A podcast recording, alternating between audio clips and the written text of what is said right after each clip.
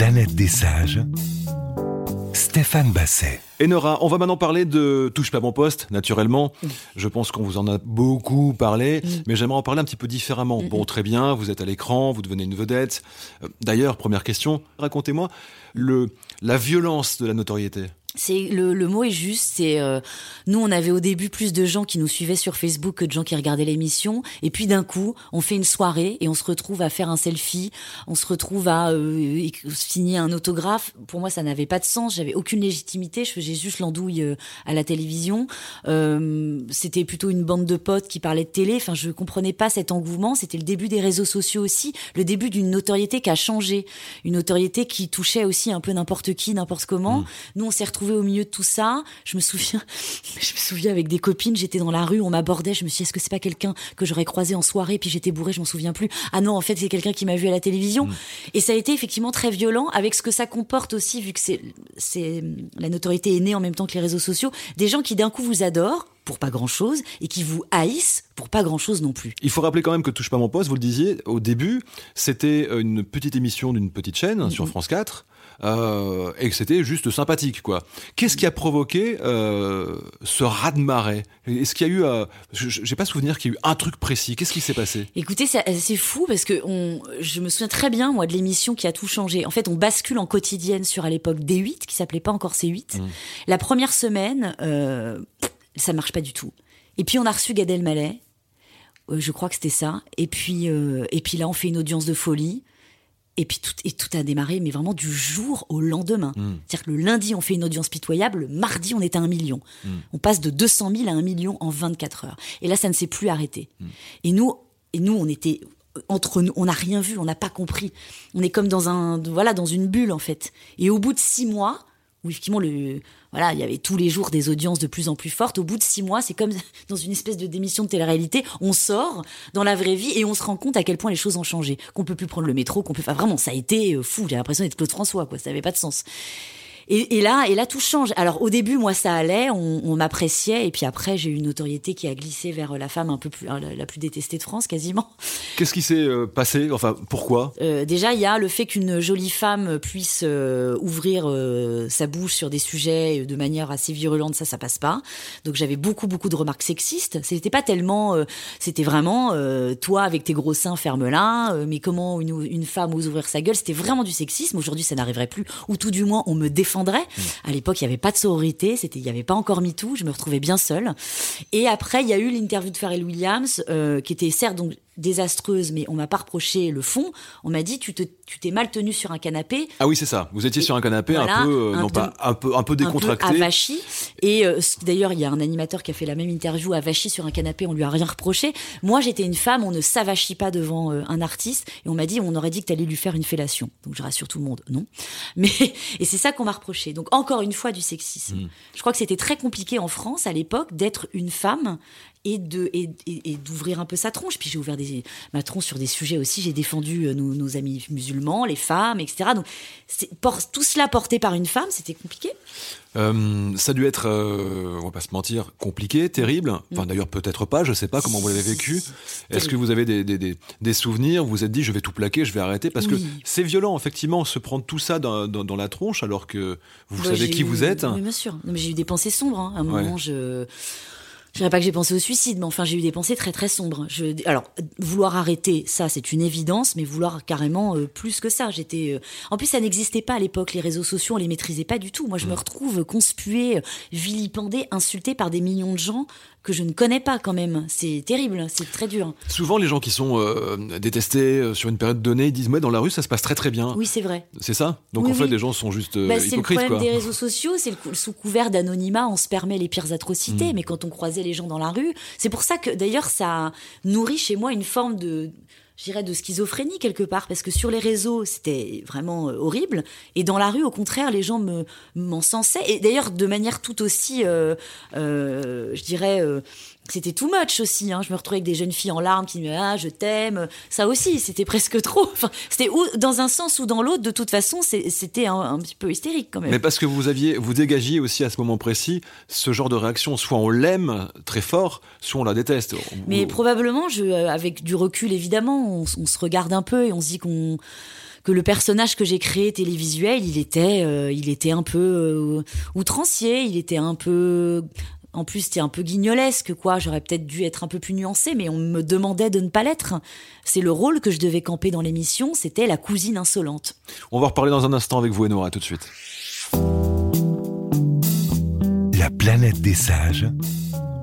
Stéphane Basset. Enora, on parlait de Touche pas mon poste. Ce qui est remarquable quand même dans, dans, dans ce programme et ce qu'a inventé Hanouna et ce que vous avez tous inventé, c'est l'idée c'est un peu comme les Spice Girls, quoi. Il y a la sportive, il y a euh, Poshy Spice, Ouais, enfin. vrai, exactement. Et euh, vous, vous aviez un rôle. Mm. Et effectivement, j'ai le sentiment que c'est dans l'histoire de la télévision un vrai changement. C'est presque une espèce de télé-réalité. Touche pas mon poste. Il a créé une sorte de sitcom. Mm. D'ailleurs, c'était le, c'était le, le deal. hein. C'était voilà, on va faire comme un repas de famille en fait. Donc il y avait le cousin libidineux, euh, le tonton euh, chiant, euh, la cousine insolente, euh, la demoiselle un peu sexy, le premier de la classe, etc. Ce qui fait que tout le monde pouvait s'identifier à un des personnages autour de la table. C'est une idée de génie, ça a fonctionné. Alors après, ça c'est plus ou moins, voilà, on- après ça a un peu changé, mais, mais le postulat c'était celui-ci. Vous avez quitté euh, Ne touche pas mon poste en 2017. Mm. Alors, c'est une séquence, d'après ce qu'on m'a rapporté, qui s'appelle le conseil de classe, durant laquelle euh, Cyril demandait aux autres de juger un chroniqueur. Et c'est là que vous vous êtes dit, non, ouais, c'est bon, quoi. Alors ça a été le début en fait. Je suis pas partie. Après, je suis partie à cause du sketch homophobe, euh, qui était vraiment le- la goutte d'eau. Il y a eu euh, quelques semaines après en fait un prime où il y a eu un sketch un peu homophobe dont euh, Cyril s'est excusé depuis, mais c'est ça qui m'a fait partir. Mais c'est vrai que ce conseil de classe où je me suis fait une énième fois humiliée et déjà en plus j'étais pas bien. Je trouvais que je tournais en rond, que je me répétais, que j'étais un peu insupportable. Effectivement, ça a été un premier déclencheur, ça c'est certain. C'était pour vous protéger aussi mentalement ou c'était pour vivre une autre aventure professionnelle? D'abord, ça a été, voilà, il faut que j'arrête, ça me fait du mal. Ou- Oui, d'abord, ça a été pour me protéger mentalement parce que j'étais très, très, très malheureuse. On s'entendait plus avec Cyril. C'est normal quand ça fait 10 ans qu'on est euh, à 24 heures sur 24 ensemble. C'est un peu compliqué comme un frère et une sœur, vous voyez. Et euh, donc, vraiment, on, se chiffonnait beaucoup. Et je trouvais que l'émission me. Je, je- je sais pas, j'arrivais plus, quoi. J'avais plus rien à donner, en fait. J'avais fait le tour, j'avais un petit peu craché sur tout le monde. j'avais plus trop d'inspiration. Donc, il fallait que je parte, ouais, place aux, place aux jeunes, comme on dit. Quand vous êtes parti, c'était un choix courageux parce que généralement, euh, bon, la télé a plutôt tendance à virer les gens que de les laisser partir ou de les Mm. voir partir.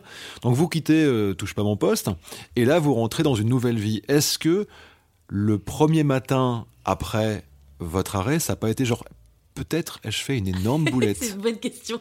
C'est exactement ce qui s'est passé. Ouais. Le premier matin, je me suis réveillée comme d'une gueule de bois, en fait. Ouais. Parce que je suis partie, en fait, euh, j'ai démissionné, j'ai posté une vidéo qui a fait un, voilà, de, de démission. Donc il y a eu évidemment, euh, le soir, on est très entouré, hein, tout le monde vient, vient, vient nous dire que c'est super, que j'ai bien fait, etc. Puis le lendemain matin, on se réveille, on est tout seul. Et là, effectivement, je me suis dit, mais qu'est-ce que j'ai fait? Et les six mois qui ont suivi après ont été compliqués. Alors qu'est-ce que vous avez fait pour aller mieux? J'ai écrit un livre. Dont on va parler aussi, qui est sorti en 2019. Ouais, j'ai écrit un bouquin et euh, ça a été salvateur. Et puis, sur... et puis ce qui m'a sauvé aussi, c'est que je suis retournée, en fait, euh, c'est bête, hein. j'avais aucune soirée depuis dix ans, puisque moi, j'étais en direct. Mm. Bah, je suis allée voir une pièce de théâtre, dis donc. Ah oui. Et je me suis dit, ah, la vie, c'est pas mal, on peut retourner au théâtre, on peut aller voir du, des films, on peut aller prendre des apéros avec des amis. Il y a une vie, en fait, en dehors de ça. Quel genre de sentiment vous avez euh, ressenti après qu'il n'y avait pas pendant cette période de folie touche pas mon poste C'est quoi C'est une, une nouvelle couleur, un nouveau, un nouvel état d'esprit? Au début, on se sent un peu vide quand même, on va pas se mentir. On se dit, euh, j'avais l'impression de, ne servir à, à plus rien en fait. Et puis après, on, oui c'est vrai, le l'air n'a pas tout à fait la même odeur. Euh, Il y a un petit vent de liberté et un petit vent. J'ai eu un peu peur en fait de l'avenir et ça faisait plaisir en fait de me rechallenger parce que quand on est pendant dix ans en quotidienne, on est quand même dans un sacré confort.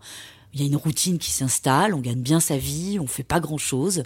Euh, c'est assez chouette. Et là, d'un coup, euh, bah, il faut se remotiver, quoi.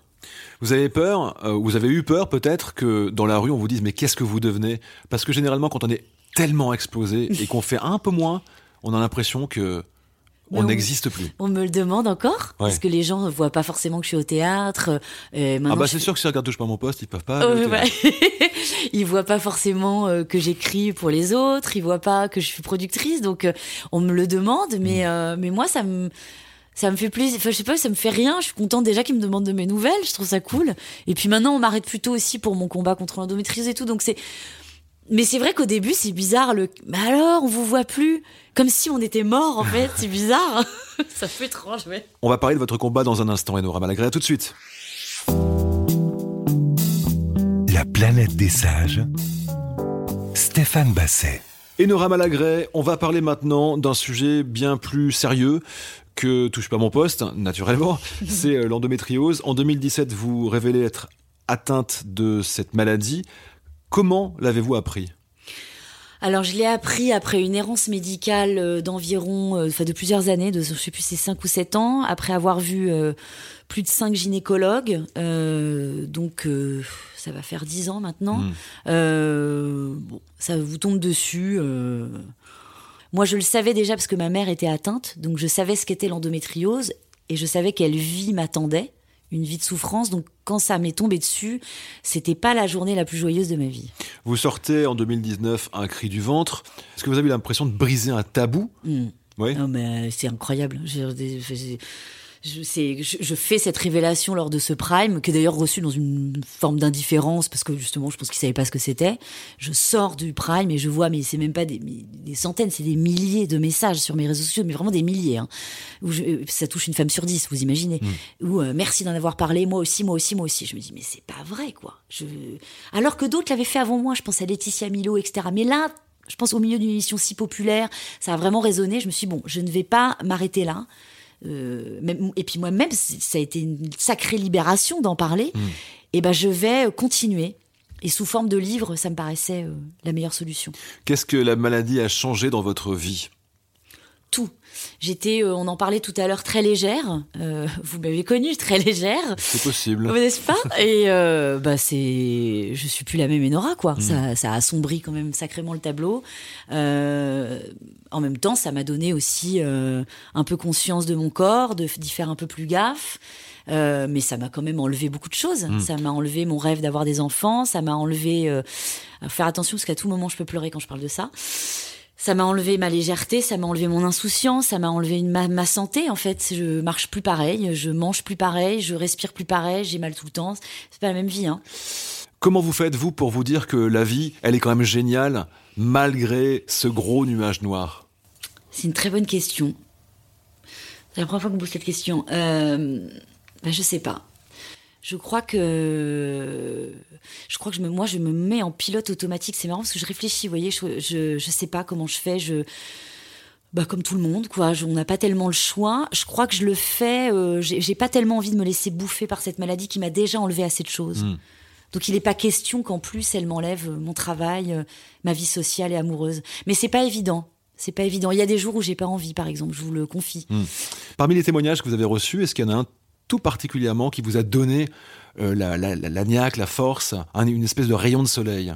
Bah Je crois que le premier que j'ai reçu, en fait, qui, juste après euh, ma sortie dans l'émission où j'ai dit que j'avais de l'endométriose, j'ai reçu le message d'une femme de 35 ans et, hum, qui m'a dit euh, grâce à toi je vais enfin en parler à ma famille enfin mmh. c'est toujours les premiers hein, toujours les premières fois je me suis dit oh là là donc en fait ce que je suis en train de faire là ça va libérer la parole de plein de femmes et aujourd'hui concrètement on parlera de théâtre après et de, choses beaucoup plus euh, légères euh, quoique c'est compliqué le théâtre mais aujourd'hui concrètement quelle est votre votre action au quotidien sur cette maladie?